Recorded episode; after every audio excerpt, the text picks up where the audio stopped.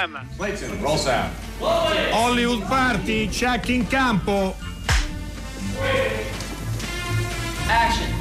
Hollywood Party è la più grande trasmissione della radio dai tempi di Marconi.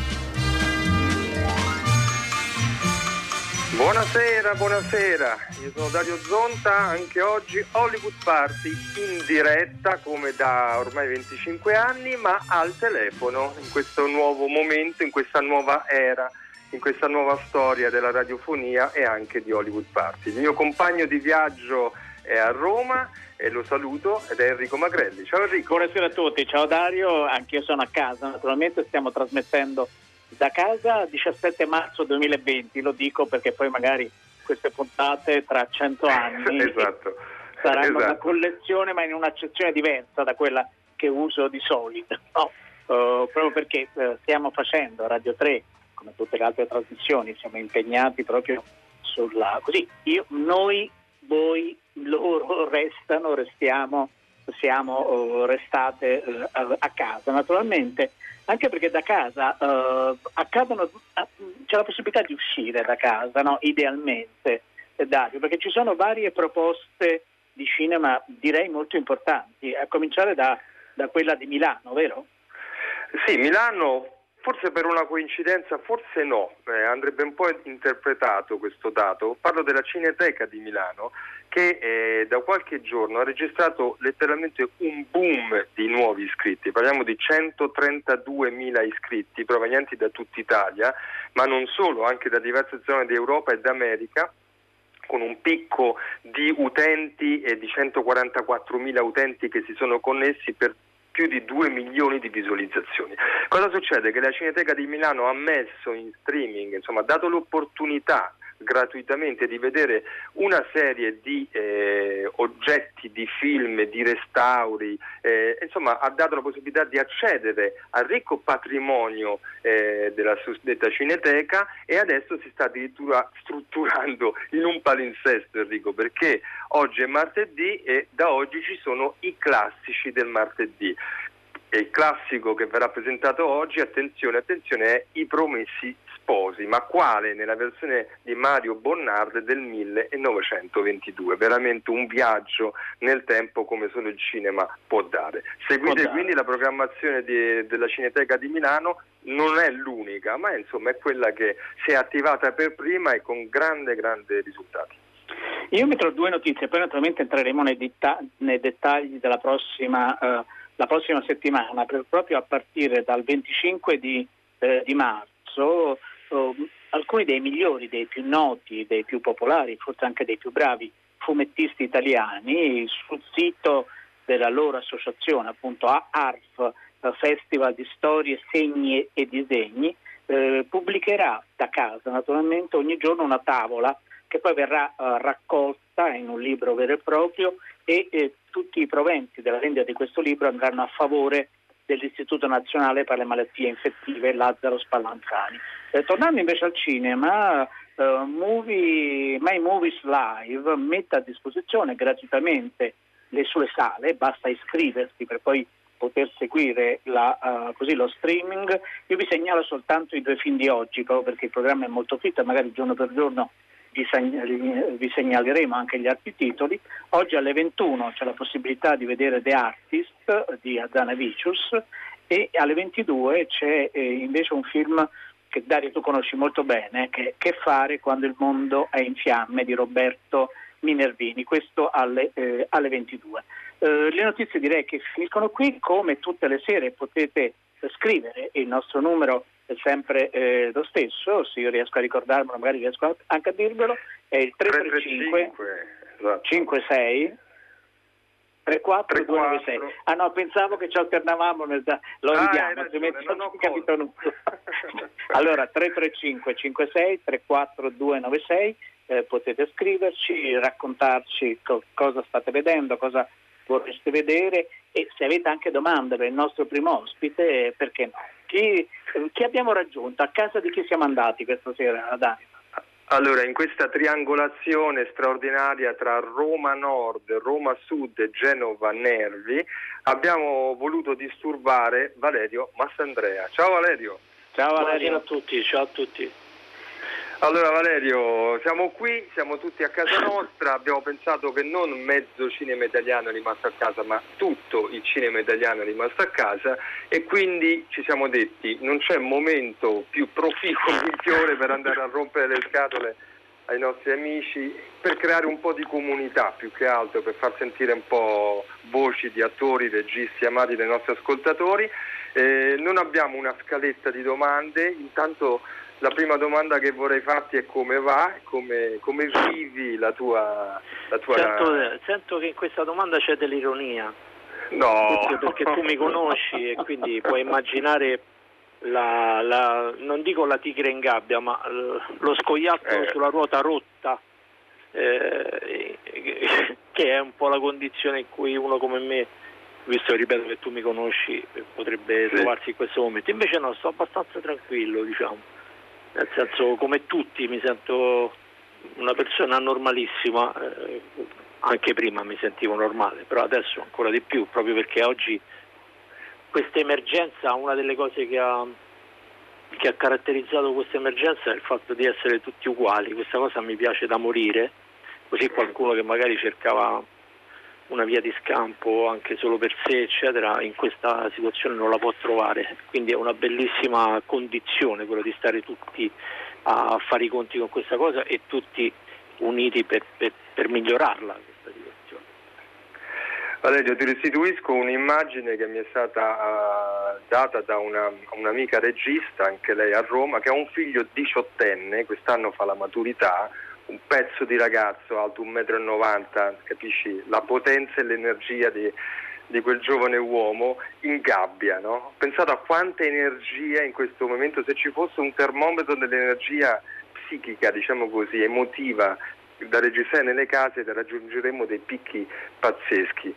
E mi ha restituito l'immagine di lui che si è deciso di rasare la testa come se fosse un film di Stanley Kubrick in Full Metal Jacket. Insomma tutto questo per dirti che secondo me nelle case stanno accadendo tante cose no? cioè tante possibili narrazioni non è una cosa retorica no? No. io credo che sia una cosa reale proprio e questo volevo un po', siccome io parlo all'attore, al regista, al- all'uomo intelligente che conosco, secondo te questo quanta narrazione produce nel cinema Guarda, italiano futuro? Ne parlavo oggi con eh, persone con cui lavoro eh, da poco, insomma persone con cui abbiamo dei progetti in comune, eccetera. E io eh, ieri dicevo e pensavo che per raccontare dei momenti storici epocali eh, ogni forma d'arte ha sempre avuto bisogno di, di tempo, no? perché un po' Sì. si radicassero nell'immaginario collettivo, perché uno prendesse la giusta distanza per avere la lucidità per raccontare. E con queste persone invece oggi parlavamo di- della possibilità che abbiamo oggi di raccontare quello che speriamo succeda dopo, che sarebbe un modo di eh, eh, essere molto contemporanei, cioè raccontare eh, dentro, ancora dentro l'emergenza, quello che ci piacerebbe che succedesse dopo, che è un modo un po' anche per, per avere una speranza in più, per farsi delle domande in più, insomma credo che poi tutti i mestieri come i nostri servano poi a cercare di guardare, di anticipare le cose, no? o quantomeno di mettere la pulce nell'orecchio.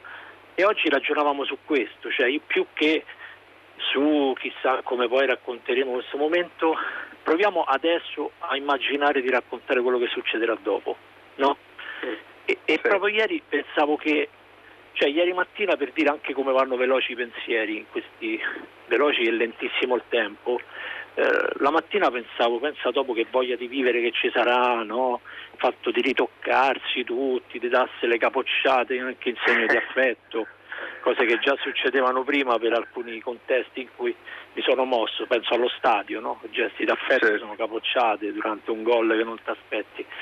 Però pensavo ieri così e oggi invece ho pensato, secondo me faremo molta fatica a tornare a uscire di casa e a, a a riacciuffare il senso di responsabilità nei confronti so, del lavoro se uno ce l'ha, dei legami se uno ce l'ha. Insomma, non credo che sarà facilissimo, però sicuramente il bagaglio che ci porteremo dietro sarà ricco di cose, poi sta a noi trasformarle e non andare in direzioni magari facili e comode, che sono quelle che le grandi crisi della storia poi hanno sempre, eh, si, eh, alle grandi crisi sono sempre seguite delle, delle situazioni ben più gravi direi se penso alla crisi del 29, insomma a quello che è successo negli anni 20 e nei successivi anni 20. Insomma, certo. ce ne stanno di cose a cui pensare in questi giorni. Adesso magari domattina ricambio idea subito, eh, però ho attaccato anche una pippa non indifferente. No, no, no assolutamente Valerio, no. Valerio Massandrea, anzi è molto Beh, Magrelli, è svegliato Magrelli, dormivi? No, ero lì attentissimo. Non ci credo, attenzione, quando, sicuramente quando stavi, capando, stavi pelando le patate, dai. Non ancora, no, lo faccio subito dopo, dai. No, molto, bisogna fare molta attenzione quando si sta tutti al telefono a non parlarsi sopra come si dice. No, Quindi ascoltavo... non, ho, non ho sputato mai, come si dice in gergo. No, ma, quello, ma siamo tutti con le mascherine. Quindi... No, Valerio, volevamo chiederti una cosa. Ieri eh, Savino ci raccontava eh, che eh, lui era impegnato su un set, eh, che è il set del nuovo film di Milani, e che loro naturalmente si sono fermati, come tutti i set, e manca solo un giorno di riprese. Tu stavi girando in questi giorni? No, no, no, io no. Io stavo lavorando ma non su un set, stavo, insomma, stavamo, stavamo, scrivendo e sono cinque giorni che non scriviamo più, non si capisce certo. bene perché, però c'è una forma di, non lo so, c'è una forma di adattamento anche, la creatività poi è, è comunque a volte è tecnica, a volte anche ispirazione.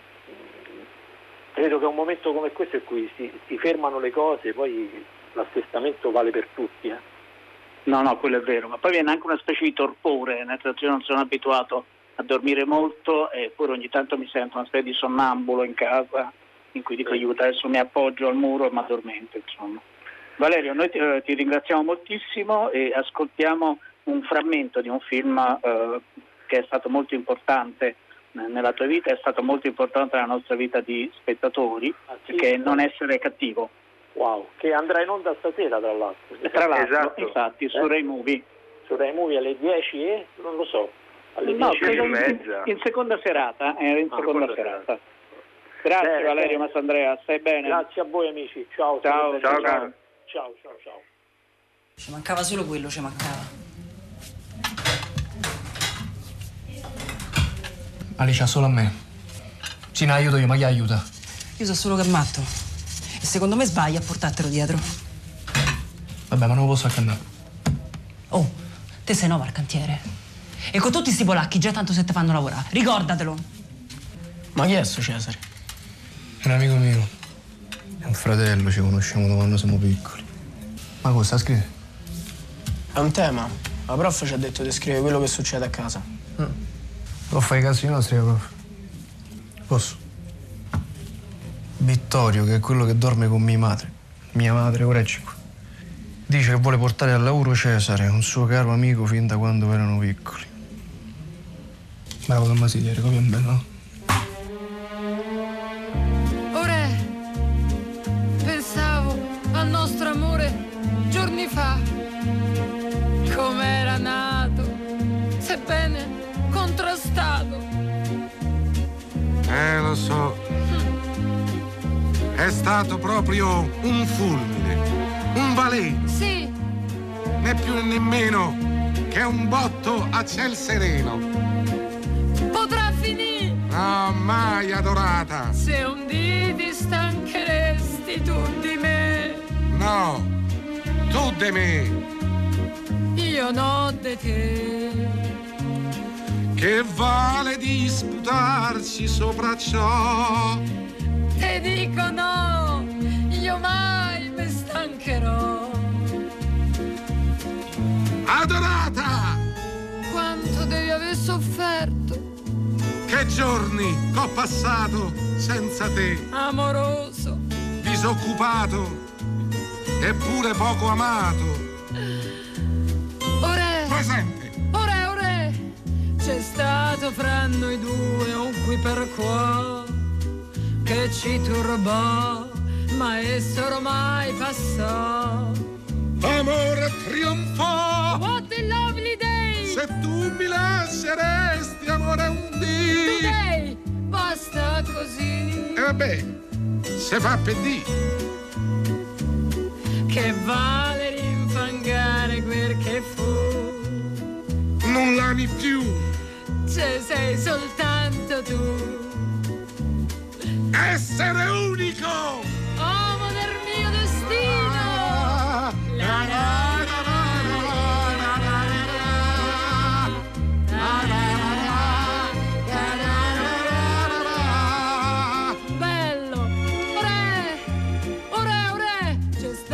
fra noi due un cui per quo che ci turbò, ma esso ormai passò.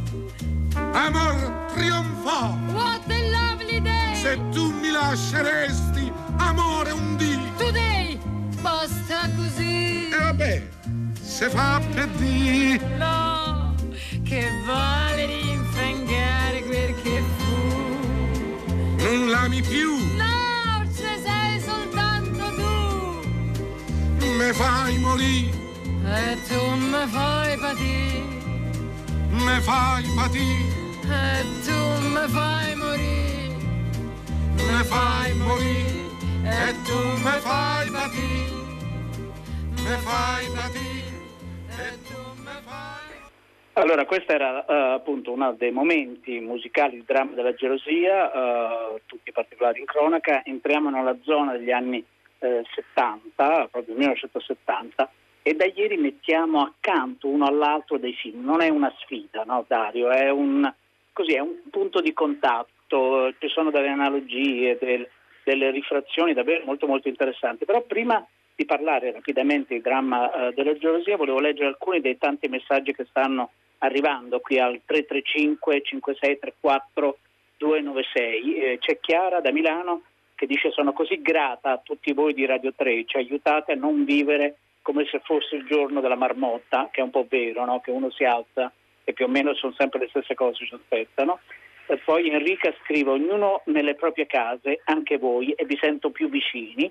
E poi Gio, eh, andavo al cinema anche due volte alla settimana, ora ho solo radio, voglio arrivare a una tale astinenza da film che mi porterà il più presto possibile a quattro alla settimana. E qualcuno ci chiede dove si può vedere The Artist, se, va, se vai sul sito di My Movies alle 20 bisogna prenotarsi prima, è tutto gratuito, c'è la possibilità di vedere questo film. Poi c'è un messaggio molto articolato, Dario, no? che proprio sentendo quello che abbiamo cominciato a fare ieri, eh, segnala due, due film, Due sotto il divano e I tre, e i tre giorni del, del Condor, che sono due film che eh, è Lorenzo da Trento ci scrive, che sono due film che vengono visti molto spesso in casa, nella, ca- in casa, nella casa di Lorenzo. Poi Silvia ci segnala che su Netflix ha trovato due bellissimi film del grande Isao Takahata che non ha mai visto e niente, quindi li consiglia a tutti i nostri eh, ascoltatori. Veniamo al dramma eh, della gelosia, tutti i particolari in cronaca, con il quale delle firme importanti si sono proprio scagliate all'epoca, 50 anni fa. Sì, tra l'altro Enrico, la musica, visto che è l'ultima cosa che abbiamo sentito, eh, è, un- è già un, un pezzo molto forte della storia di questo film, perché eh, la colonna sonora di, di Dramma della gelosia è praticamente una specie di opera leggera, di musica leggera che, che sostiene il film e ne ha anche garantito, se vuoi, la trasmissione di generazione in generazione, con il grande Trovaglioli che poi sigla un eh, rapporto di, eh, di lavoro, eh, di amicizia, di affetto con Ettore Scolo che è durato tantissimi anni, forse hanno, non so quanti sono le colonne sonore che, hanno, eh, sono che ha realizzato. tantissime, veramente Sono- tantissime. Il gioco di oggi, eh, l'accostamento è sul te- ieri abbiamo parlato della guerra, diciamo, oggi parliamo dell'amore, no? quindi gran- grandi temi, ma nella versione quella appunto della gelosia o della, o della vita di coppia, della vita familiare. Anche qui forse Enrico eh, che hai proposto questo accoppiamento eh, hai sentito strisciare qualcosa che accade nelle case no? dove si è tutti costretti no? nei nuclei familiari, eh, mariti, mogli e chissà, eh, qualche amante da qualche parte.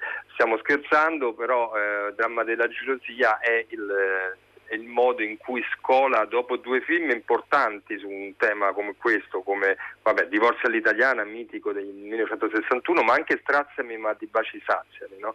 e, e, questo arriva con la meravigliosa storia di questo terzetto Oreste Nardi, Adelaide Ciafrocchi eh, e poi il grande, il grande Nello di Giancarlo Giannini che tentano a un certo punto un menage a trois eh, in un ambiente che potremmo definire proletario, no? perché Scola tutto sommato va a pescare in quella, in quella zona della Roma di quel tempo. No, no, ma infatti è un triangolo che naturalmente eh, sicuramente tutti i nostri ascoltatori avranno avuto modo di vedere almeno una volta il dramma della gelosia, non siamo dalle parti di eh, Jules Gim, no? con questi tre grandi eh, bravissimi eh, attori, un, un muratore eh, molto anche politicizzato che è Mastroianni, una fioraia, una fiorista del, di, un, di uno dei cimiteri di Roma il verano e poi un pizzaiolo e vi ricorderete quando a un certo punto arriva dalla cucina questa pizza a cuore. Eh, tra l'altro forse molti ricorderanno che il film uscì negli Stati Uniti proprio con il titolo Il triangolo della pizza, che mi sembra, mi sembra un titolo assolutamente scemo ma abbastanza divertente. Ascoltiamo proprio una scena da dramma della gelosia.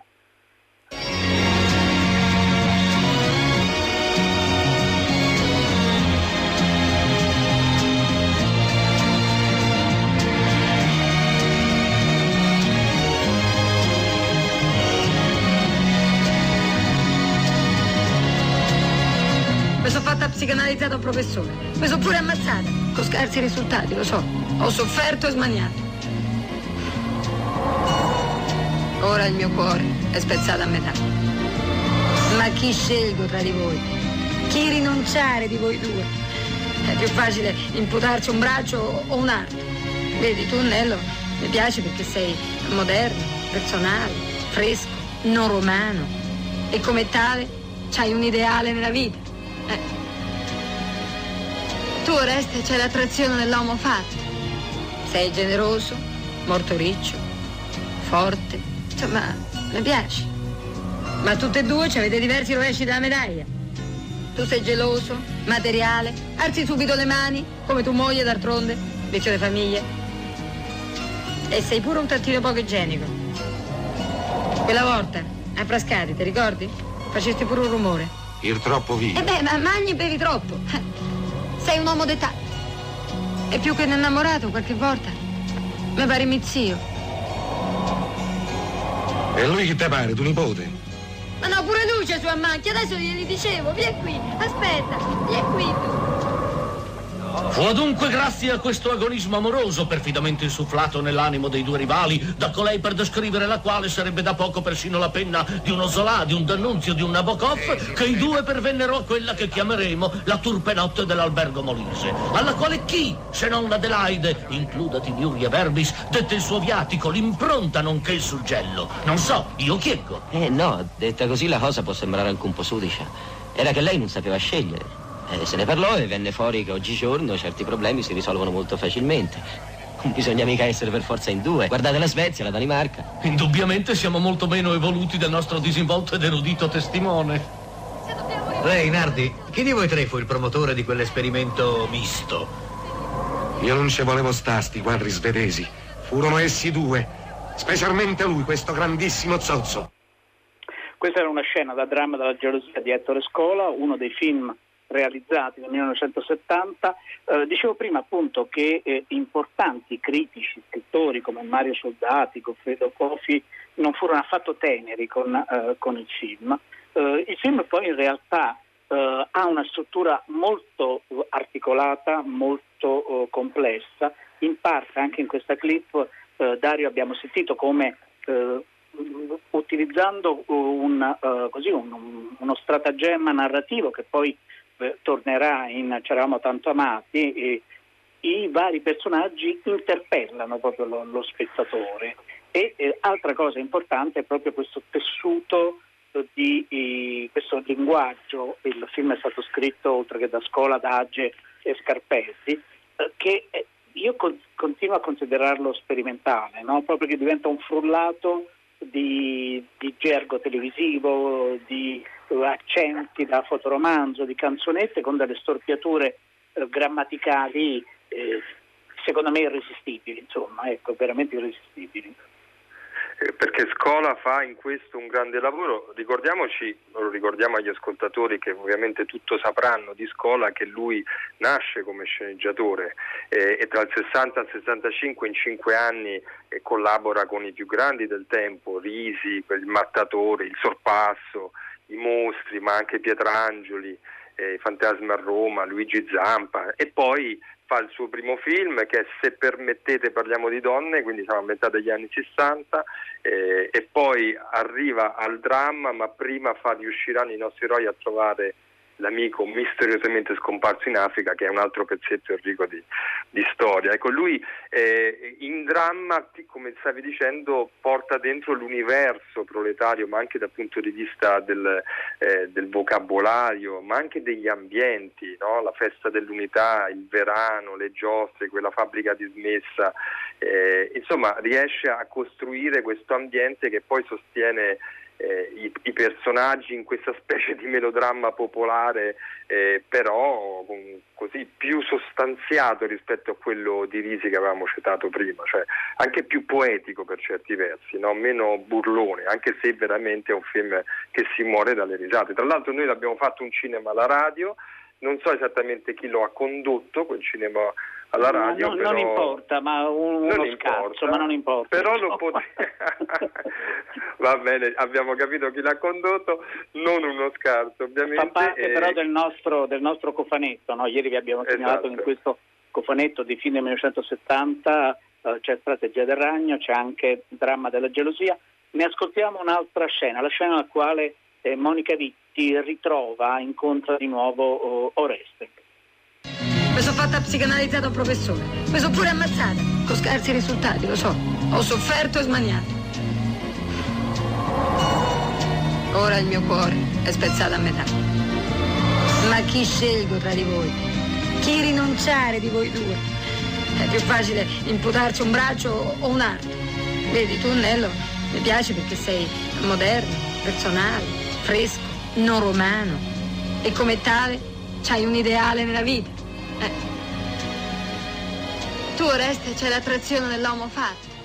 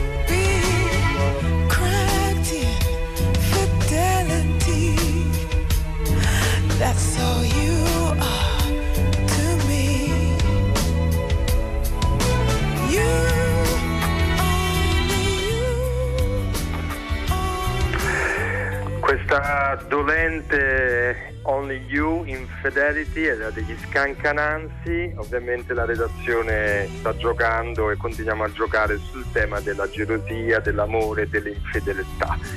Adesso, prima di parlare di Truffaut, volevo leggere questo messaggio che è arrivato da Bologna. Mi dice cosa sto vedendo? Fuga da Sobibor con Rutger Hauer, Alan Arkin, Johanna Pacula, ma in questa situazione mi sembra di essere dentro un episodio di Ai confini della realtà. Mi Come dargli torto.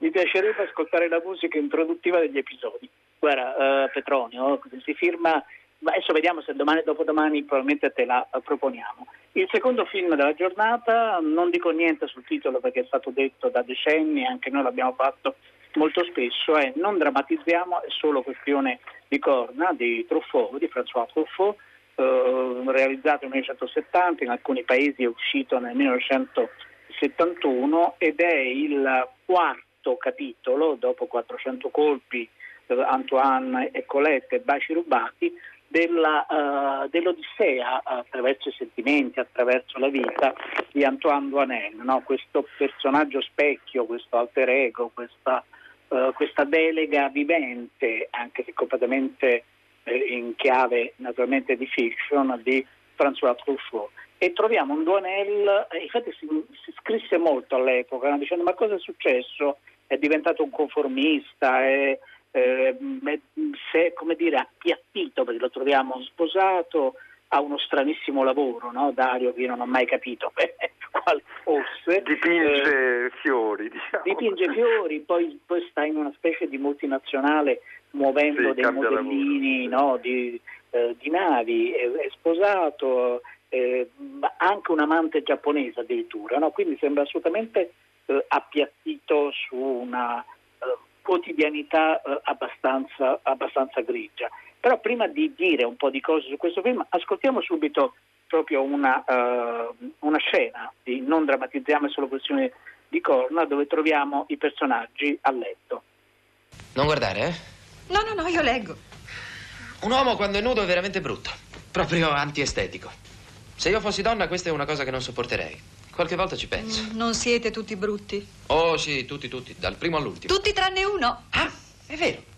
Tutti, tranne uno. che cos'è questa novità? Chi è quel signore? E non lo vedi? È Nureyev, un grande ballerino. Io lo trovo bellissimo. Pensa che me l'ha regalato il giornalaio. Ah, oh, il mio povero seno. In ogni modo, quando avrò il bambino, non lo allatterò. La cosa non mi impressiona. Imparerà a sbrogliarsela da solo fin dalla nascita. Fa vedere ad Antoine? No, C'è qualche piccolo difetto, eh? Aspetta che controllo. Vediamo almeno se sono uguali. Ah, che strano, sono uguali. Certo, è i più belli del mondo. Mm. Eh no, mi sono sbagliato. Uno è più grande dell'altro. Ma cosa dici? Sei matto? Guarda se non ci credi. Ma sono identici. No, no, sono diversi. Ma sarà così anche per le no, altre no, donne? mica per tutti, sai. Però non sono mica male. E quindi per la loro differenza li chiamerò Staglio e Ollio. No, e smettila. Hai ragione, mi correggo. Hai un animo avventuroso. Li chiamerò Don Chisciotte e Sancio Pancia. Sono divertente, eh? Adesso basta, non mi fai ridere neanche un po', sai. Ah, che bello la notte al caldo starsene in due in un letto. Mm.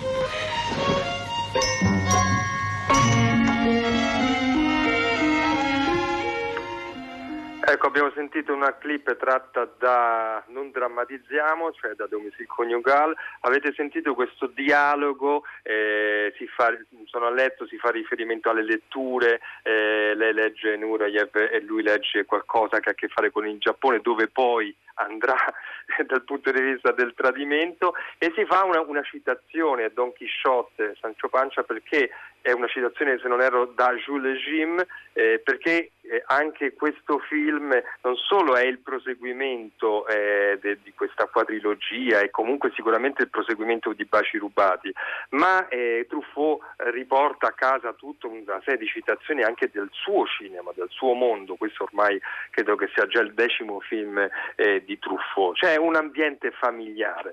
Eh, ho trovato Enrico una citazione molto divertente di Jean-Pierre Léaud che ti leggo velocemente, che dice molto di lui e del personaggio. Dice, vedi, mi rendevo conto verso la fine delle riprese che questo film non sarebbe stato molto comico, lui sta parlando a Truffaut. Sentivo che era piuttosto triste. ora devo cambiare, devo comportarmi meglio con le ragazze. E Truffaut gli dice, eh, ma guarda che non sei tu, quello è Duanel. Ma lui rimaneva scioccato e ripeteva, no, no, bisogna veramente che faccia uno sforzo per comportarmi meglio con le ragazze.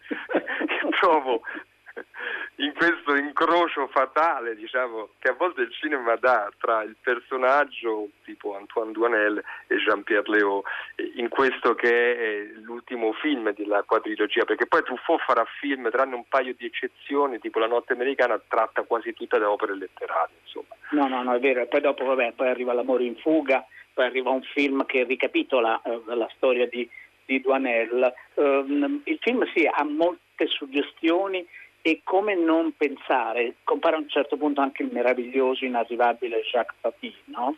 e, e, quindi c'è qualcosa anche, eh, sicuramente Truffaut non era esattamente un regista politico, no? non era mosso da quella pressione, da quella necessità, però nella vita del, di Duanel, almeno in questo, in questo, capitolo, c'è qualcosa di eh, disumano, se vogliamo, no? così come il blocco affettivo profondo di Duanel resta e quello che lo spinge e qualcuno forse ha anche scritto, no forse qualcuno ha scritto che forse anche Truffaut per la storia familiare che ha avuto aveva questo mm. forte bisogno di, eh, di normalità. Allora chiudiamo qui il capitolo sui due film di questa, di questa sera e vi proponiamo un'altra scena di Non drammatizziamo, è solo questione di corna, e troviamo, c'è un telefono al centro di questa storia. Moderno, vero? Mm, sì, sì, niente male. Ho promesso a mia madre che adesso scrivi subito una bella lettera al senatore per Un ringraziarlo. momento, aspetta prima di ringraziare il senatore. Voglio essere sicuro che funzioni. Intanto fammi sentire che ore sono. Che numero ha? Odeon 8400. Odeon 84 poi 00. 0 0. Eh, pronto? Chi è l'ospedale Coscen? Oh, scusi tanto, ho sbagliato numero. Ma uno fa il numero dell'ora esatta e gli risponde un ospedale. Poi fai il numero dell'ospedale e vedrai che ti risponde l'ora esatta. Ah, giusto. È pronta la lettera? Sì, ho quasi finito, mancano soltanto i saluti. Posso vedere? Sì, leggi, leggi. Egregio senatore, grazie ai suoi intrallazzi abbiamo ottenuto quello che un povero diavolo aspetta per anni senza risultato. Ma tu sei pazzo? Questa sarebbe una lettera di ringraziamento. Certo, non è la verità. Ma davvero vuoi scrivergli queste cose? Antoine, dove vai? Il senatore ci ha fatto questa cortesia solo perché è amico di Lucien, ma in questo modo gli toglierai il saluto. Io non so dire una cosa per un'altra. Se non ti sta bene, scrivila tu questa lettera. Certo che la scrivo, però è disgustoso questo tuo comportamento. Sei un egoista, tu degli altri te ne infischi. Senti, cara, io non ho chiesto niente a nessuno. Me ne frego io del telefono. Ne ho fatto a meno per tanti anni e quindi me ne frego. E io invece no, io sono felice di ricevere le telefonate in casa mia e soprattutto di poter chiamare gli amici quando mi annoio. Quando ti annoi? Io non so nemmeno dove stia di casa la noia. Sì, ne ho sentito parlare qualche volta da gente inutile, con poca fantasia. C'è sempre qualcosa da fare per passare il tempo. Si può leggere un libro, per esempio, si, può, si possono fare le parole crociate, o studiare una lingua, o ascoltare dei dischi. Che ne so, per me la giornata è sempre troppo corta e non ho proprio il tempo di annoiarmi, mai. Hai capito? E ti dirò di più, non vedo l'ora di diventare vecchio, voglio dedicarmi a tutte quelle cose che ho sempre desiderato fare e che non ho mai fatto per mancanza di tempo.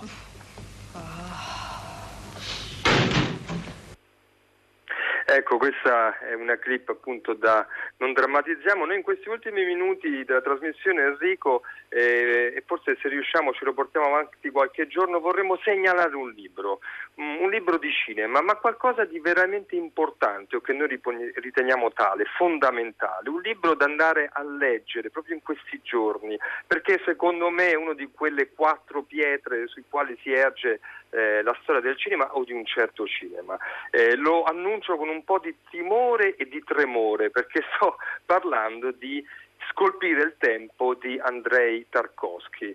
Eh, è un libro che tra l'altro eh, è stato editato in Italia ehm, da Ubu Libri e per molto tempo non si è mai più trovato, veramente si è- eh, lo si cercava ovunque. Poi è stato nuovamente rieditato eh, con la cura eh, del figlio eh, di Andrei Tarkovsky. Scolpire il tempo è una specie di saggio eh, a metà tra il saggio e l'autobiografia poetica ed è un libro fondamentale. Io- non so dirti quanti registi ho incontrato che ritengono questa lettura e questo libro come proprio un caposaldo della, eh, della riflessione sul cinema. Non è ovviamente l'unico, eh, ce ne sono altri di libri, ma volevamo un po' segnalarvi alcune letture da fare e anche leggervi qualcosa al riguardo e mi ha molto colpito che nell'introduzione del libro, ancora prima di iniziare poi delle riflessioni anche molto profonde e importanti, Tarkovsky nel giustificare l'esigenza per cui ha scritto questo libro riporta una serie di, eh, diciamo così, di lettere, di indicazioni che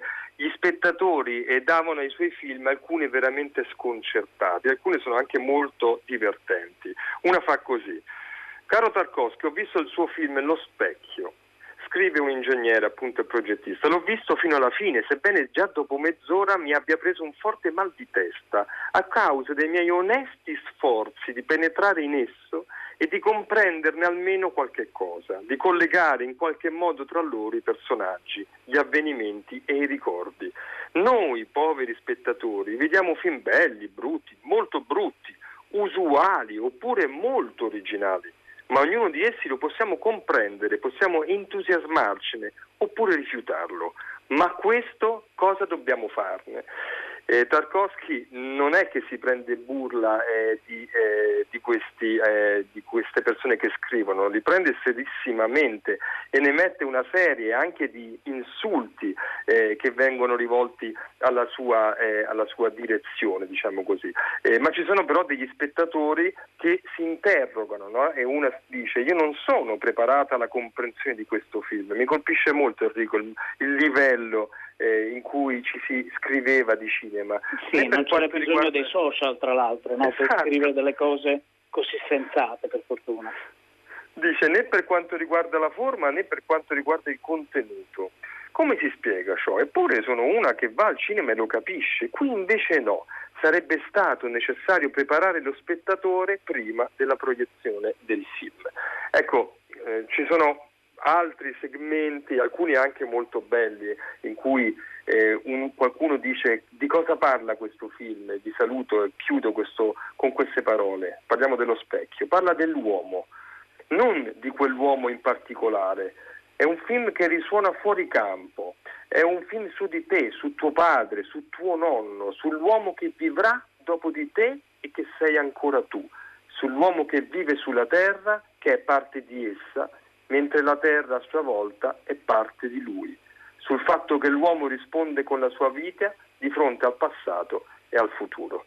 Ho pensato che questo segmento così ci risuonasse moltissimo, Enrico, in queste, no, in queste giornate. Ma, poi questo è un libro davvero uh, fondamentale ed è uno di quei libri che da leggere con calma, no? quindi hai fatto bene a sceglierlo, Dario, perché in questi giorni abbiamo molto, tutti abbiamo molto più calma e attenzione in casa e quindi ve lo consigliamo e domani secondo me ci torniamo però perché credo ne valga davvero, eh, davvero la pena. Insomma. Forse non abbiamo il tempo per ascoltare una clip, suppongo, visto, eh, visto l'orario. Ce la facciamo? Ah, magnifico, lo ascoltiamo. Un passaggio, volentieri.